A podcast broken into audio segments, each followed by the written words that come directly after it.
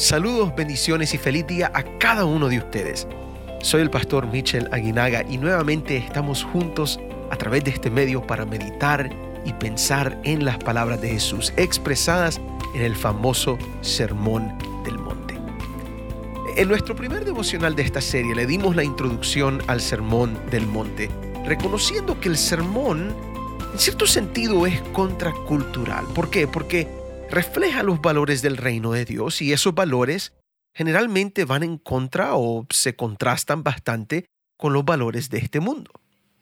Hoy nosotros continuamos con el Sermón del Monte, explorando otro versículo muy conocido que se encuentra en Mateo capítulo 5, versículos 14, 15 y 16. Estos son versículos muy conocidos, pero escuchemos lo que Jesús dice. Jesús dice esta mañana, vosotros sois la luz del mundo. Una ciudad sentada sobre un monte no se puede esconder.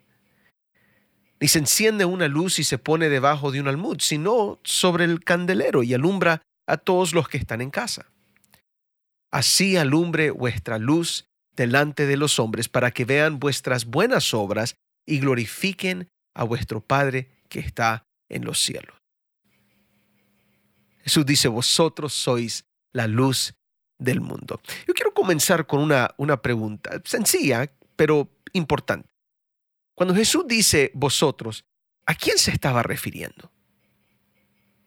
Curiosamente la Biblia es muy específica al contestar esta respuesta, porque en Mateo 4, justo antes que encontramos las palabras del Sermón del Monte, se nos dice a nosotros que después de los 40 días en el desierto, Jesús comienza su ministerio haciendo tres cosas en el área de Galilea. Primero Jesús se puso a enseñar en las sinagogas, Jesús se puso a predicar el Evangelio y Jesús sanó toda enfermedad y toda dolencia de ese pueblo.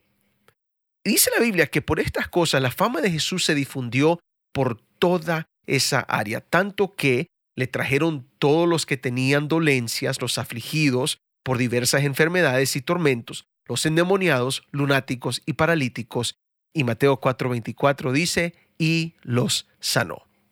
Ahora, cuando la gente ve todo lo que Jesús puede hacer junto con sus enseñanzas y predicaciones, Mateo 4:25 dice, y le siguió mucha gente de Galilea, de Decápolis, de Jerusalén, de Judea y del otro lado del Jordán. Por tanto, a estas alturas era imposible ignorar las multitudes que lo seguían y, y noten las palabras específicas de Mateo 5.1 que le dan la introducción al Sermón del Monte. Dice la Biblia, viendo la multitud, Jesús subió al monte y sentándose vinieron a él sus discípulos y abriendo su boca les enseñaba diciendo, y ustedes saben las palabras que continúan aquí, bienaventurados los pobres. Ahora, esto es algo sencillo, pero es muy importante. La multitud que Jesús vio estaba compuesta de personas que lo seguían y compuesta de sus discípulos. En otras palabras, cuando Jesús dice vosotros en Mateo 5:14, Él se está refiriendo a aquellos que lo siguen y a aquellos que son sus discípulos. De acuerdo a la Biblia, aquí no habían enemigos necesariamente. A lo mejor había alguien por ahí que estaba curioso de ver lo que Jesús estaba diciendo.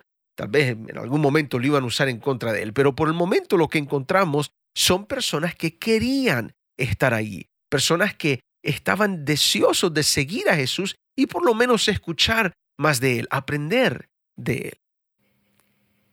Vosotros sois la luz del mundo. Esa frase significa que los seguidores de Jesús, los discípulos de Jesús, ellos son la luz del mundo. Si nosotros no seguimos a Jesús, estas palabras no se aplican a nosotros, pero si hemos tomado la decisión de seguirlo, entonces podemos decir con toda seguridad que nosotros somos la luz del mundo. Ahora, esto es importante, porque nos indica que ser luz del mundo es un asunto relacional. Es un asunto que depende de cómo está tu relación con Cristo. Y esto tiene mucho sentido, porque hay algo que Jesús dice en Juan 8:12 que vale la pena mencionar cuando hablamos de esta frase, vosotros sois la luz del mundo. Miren lo que dice Juan 8:12. Dice la palabra de Dios, otra vez Jesús les habló diciendo, yo soy la luz del mundo. el que me sigue no andará en tinieblas, sino que tendrá la luz de la vida. Ok, espérate un momento, ¿verdad? Hace un minuto leímos, vosotros sois la luz del mundo, que Jesús dijo, vosotros sois la luz del mundo, o, que nosotros somos la luz del mundo, fue la aplicación que le dimos. Pero ahora en Juan 8:12 Jesús dice otra cosa. Jesús dice que Él mismo es la luz del mundo. Ok, preguntemos, ¿quién realmente es la luz del mundo? ¿Nosotros o Jesús? Les prometo que no hay conflicto, contradicción. El, el punto realmente es sencillo. Jesús es la verdadera luz del mundo y nosotros reflejamos lo que Jesús es como sus discípulos. Por tanto, si Jesús es la luz del mundo y nosotros reflejamos lo que Jesús es, entonces nosotros también somos la luz del mundo. La luz originalmente viene de Jesús, recuerden, solo Dios tiene el poder de decir, sea la luz y la luz llega a ser. Eh, eh, dice Juan capítulo 1 que vimos la gloria de Dios en Jesús y es como que la luz llegó a este mundo. Así que la luz original siempre es Cristo Jesús. Pero aquí nos encontramos con una verdad sencilla, pero una verdad muy importante, que en nosotros no hay luz original, pero nuestra relación con Jesús determina si llegamos a reflejar esa luz que Jesús es. Es decir, nuestro deber es brillar la luz que recibimos de Jesús. Esto es lo que Jesús quiso decir en Mateo 5:14. Nuevamente, Él dice, vosotros sois la luz del mundo. Una ciudad sentada sobre un monte no se puede esconder. Ni se enciende una luz y se pone debajo de un almud, sino sobre el candelero y alumbra a todos los que están en casa. Mira lo que Jesús está diciendo. Hay propósito en que Jesús nos declare luz del mundo. Él quiere que sus seguidores, sus discípulos, sean vistos, sean visibles. Así como una ciudad sobre un monte no se puede esconder, de la misma manera el seguidor de Cristo no debe estar escondido. Si la luz se enciende para alumbrar a otros y se pone sobre el candelero para alumbrar a otros, ¿qué significa entonces que nosotros seamos la luz del mundo? Jesús está diciendo que nuestro deber es reflejar su luz, es brillar su luz, es alumbrar su luz, es ser visibles ante otros, reflejar visiblemente lo que Él está haciendo en nuestras vidas. Fíjate que en estos textos Jesús establece que su iglesia, su pueblo, tú en este caso, tú que sigues a Jesús, que te consideras discípulo de Jesús, Jesús está diciendo que debemos reflejar a Jesús en público. Tú debes de reflejar a Jesús en público. La fe cristiana no es meramente un asunto privado. Es algo que se manifiesta, algo que se ve, algo que es notable en este mundo, algo que las personas van a decir, mira lo que está pasando ahí, mira lo que está pasando con esa persona. Me gustan las palabras de Stanley Hauerwas en este asunto. Él escribe lo siguiente comentando sobre este mismo punto. Él dice, debemos resistir la tendencia a hacer de la vida cristiana algo interior y espiritual, en lugar del tipo de verdad objetiva y personal que es principalmente visible e histórico. En otras palabras, e, el punto es que nuestra fe no se debe de vivir a escondidas, no se debe de vivir eh, dentro de cuatro paredes de la iglesia o, o dentro de tu casa o de tu aposento alto de tu cuarto e, en privado. No, la idea es que hay que manifestar la luz de Cristo en todas partes, así como se pone una luz sobre el candelero, así como la ciudad que es visible para todos. Esa es la idea de Jesús.